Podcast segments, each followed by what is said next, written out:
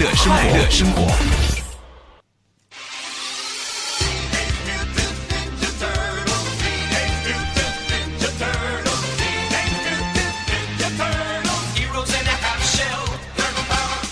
每行每业呢都有自己的一个逻辑和一个特点啊，呃，你就比如说咱们这个坐班的，你得朝九晚五吧。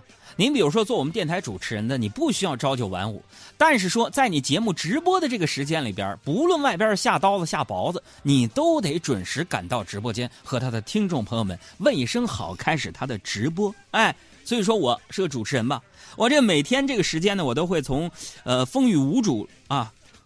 风雨无阻，风雨无阻，雷打不动的出现在这儿陪伴大家。就不论我有多么开心的事儿和不开心的事儿，你都得到这儿，哎，陪伴大家伙儿。所以你们是不是足以看出我是一个非常遵守时间和诺言的人？哎，就像今天上午吧，上午我去这个我们的这个中央广播电视总台啊，央视啊，就是咱们这个俗称大裤衩那个楼开会，开会，因为那个楼呢离我们家里边比较近啊，我就可以晚睡一会儿啊。于是呢，我就定了十点的闹钟，可是没想到啊，人过三十五啊，生物钟就发生了变化。我定的十点的闹钟，七点啊就把我整醒了，啊，生物钟把我整醒了，我就一直躺到十点，然后我再醒。为什么这么做？人得信守诺言，是不是？你出来混要讲信用，说十点起，咱就十点起啊。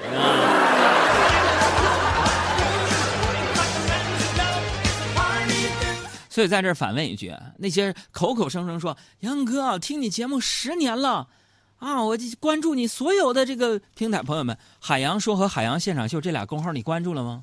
对不对？人就得有诚信。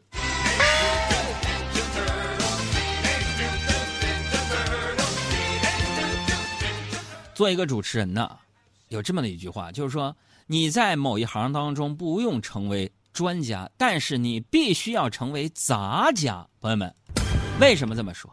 你做一个主持人，你你包罗万象，你要认识很多人呢，你要谈很多的话题，你就得了解，怎么去了解呢？就在平时生活的点点滴滴当中，比如说我早上嘛，我有个习惯，我就习惯起来看看新闻，刷刷抖音，哎，我就发现一个行业什么呢？就是这个美妆博主，哎呀，发现现在美妆博主啊，哎呀。这这特别的火，据说呢有带货女王，一个人能带出好几亿的货来，什么呃带货女王啊，什么口红一哥啊，仿妆天后啊，个个都是粉丝无数。我就想，我这两年呢做电视节目的经验啊，我对这个美妆也有一定的认识，只是苦于没有地方展示我的能力。就刚刚上节目的时候，你看这位谁在飞，就问我一个问题。说杨哥，我也想学别的女生那样化美美的妆，可是我总记不住步骤，哎，怎么办？化妆记不住步骤，哎，我觉得我语言表达能力特别好，我在这跟你分享一下。如果你记不住步骤，你就这么去想：这女的化妆有几步呢？首先呢，你先要这个洒水，然后再做防水，然后再做隔离。最后呢，刷白，你这么一套操作下来，底子再糙也看不出来。为什么我懂？为什么？凡是问个为什么，因为之前我家装修的时候，工长大哥就是这么跟我说的啊。我镜子里的他，好陌生的脸颊。化妆之后就有这种感受了，哎。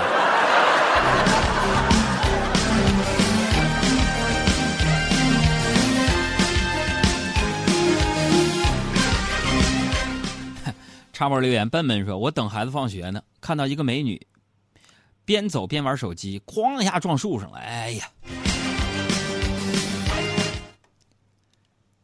你撞树上了吧？”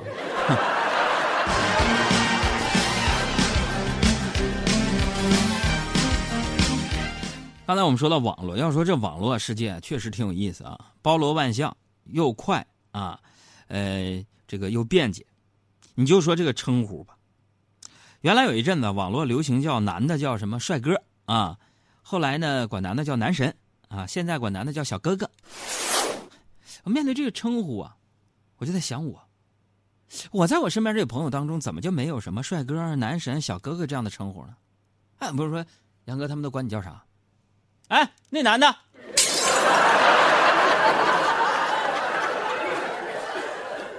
反正我这个人这个形象啊，我有一个正确的认识，我比不起我们工作室小赵，一米九是吧？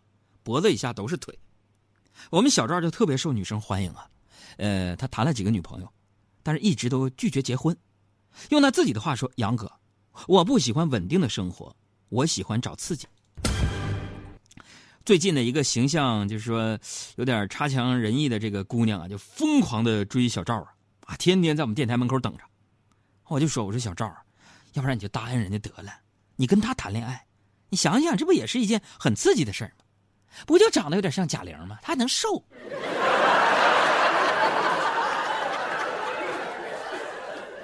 小赵想想说：“说哥，我是我喜欢，我我我喜欢的是找刺激啊，但是我我并不喜欢受刺激。”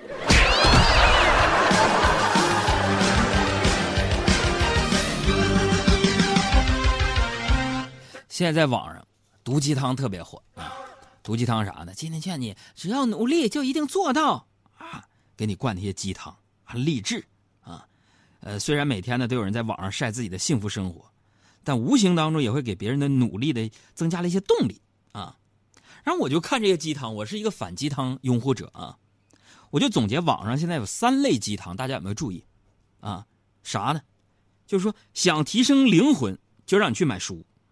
想强壮肉体，就让你去买健身课；想跟别人结婚呢，就让你去买钻戒啊。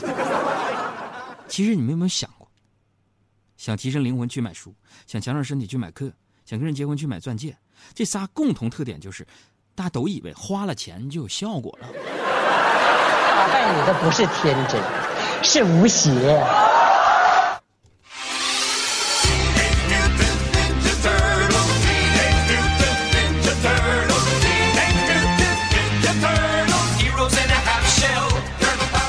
就这三条里边，哎，别的咱不说啊，健身减肥还是有一定发言权的。就我这个人，健身的目的很单纯，就是希望以此来快速改变自己的形象，提升吸引力。昨天我去健身房，我就问教练：“我说教练啊，你这么的，你给我来点快的。我健身呢，不是为了健康，那是次要矛盾。我主要解决就是说，哪个机器能够让我变得更有魅力？很多小姑娘看见我啊，你疯了。教练非常淡定，出门右转。第一个路口左转，旁边小房子里那个机器，我说啥？工行 ATM 机。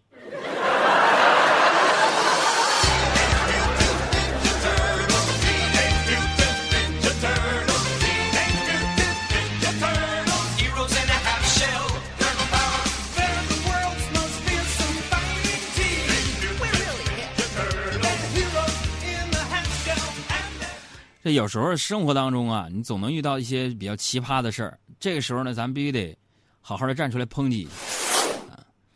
嗯，今天啊，我一个朋友跟我讲，他是一个急诊室的一个医生，说今天呢，幺二零送来一个大爷啊，这个大爷骑电瓶车，然后摔了，摔倒了。然后我这朋友呢，就赶紧上前呐，给老人检查一下心脏啊、脉这个脉搏啊，还有这个心率啊等等。然后一看呢，还好这大爷只是擦破了皮儿，流点血，啊，由于情绪激动昏过去了，大概摔迷糊了，啊，然后说那个眼睛还闭着，然后呢，我这个急诊室的医生朋友就轻轻的拍了一下大爷，说大爷大爷醒醒，没事吧？这时候大爷醒了，一把抓住我这医生朋友，就是你撞我的。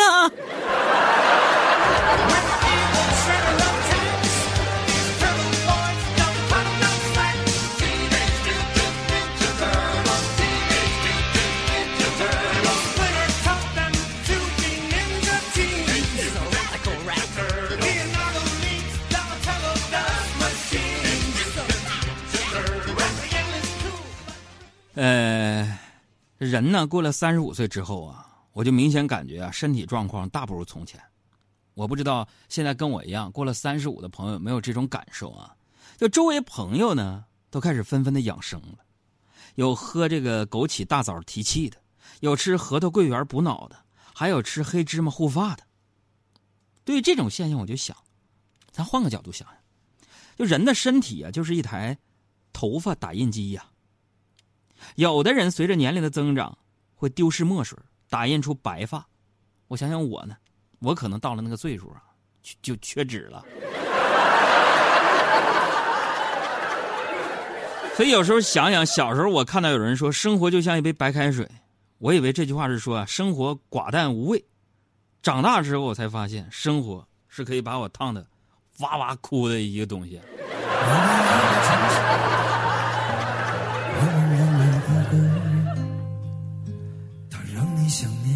其实每个人的生活呢都不容易，只是有的人呢不轻易喊累。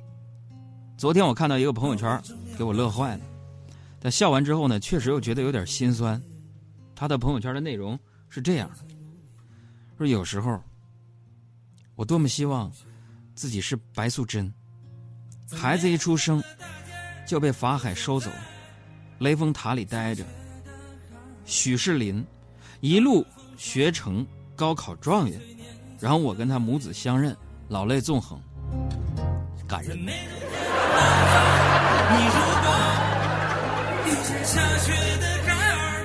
嗨，这歌配的很尴尬。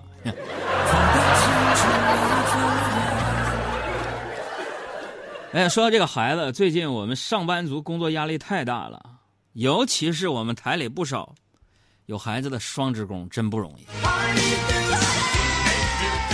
我们台里边有不少是双职工啊，就是俩主持人结婚了，但是不在一个部门啊。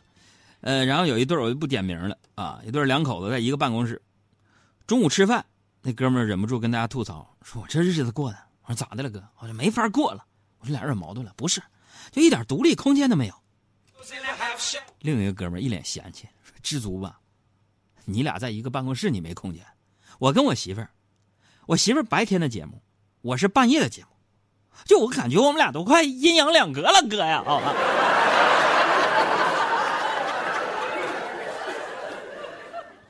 但这都是别人的生活，我们也都是看看，羡慕不来，是不是？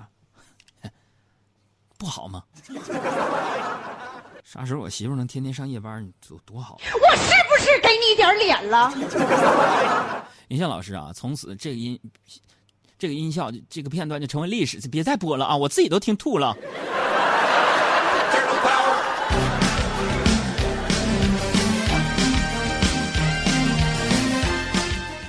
结婚之后啊，有些时候呢，你必须得考虑另一半的感受。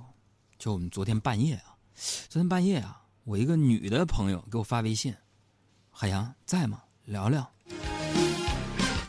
我说：“在呀，咋了？”这女的就给我发了一个哭泣的小脸，说：“如果你是我老公就好了。”朋友们，当时我那心咯噔一下子，我就赶紧看你们杨嫂和我的距离、角度，以及万一她要是走过来，我来不及删除对话的速度。这本来没有的事儿啊！要是让你们杨嫂误会了，我肯定死定了。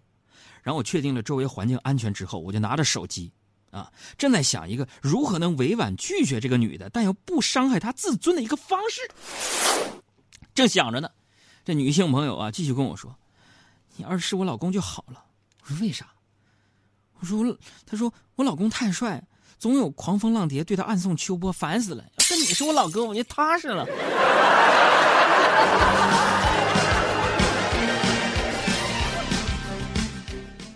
我呢，对感情问题比较晚熟啊，杨哥我经验比较少，就导致一旦遇到情况就会琢磨特别多啊。我以前不是这样，呃，我跟你们讲，大一那年的愚人节，我喜欢的女生给了我一块奥利奥，还亲手塞进我嘴里，我的天哪！朋友们，你们知道吗？当时啊，我的脸就红了。当我咬碎发现那奥利奥里边味儿怪怪的，里面夹了牙膏，但我没有吐出来啊，我我全咽了。那女的当时还急了，说：“你快吐出来，你快吐出来，里边有牙膏，还有芥末，你怎么咽下去了？”我看看，她说：“我咽下去是因为你给的。”朋友们，后来这个女的右边脸都红了，我打的。那些年错过的大雨，那些年错过的爱情，好像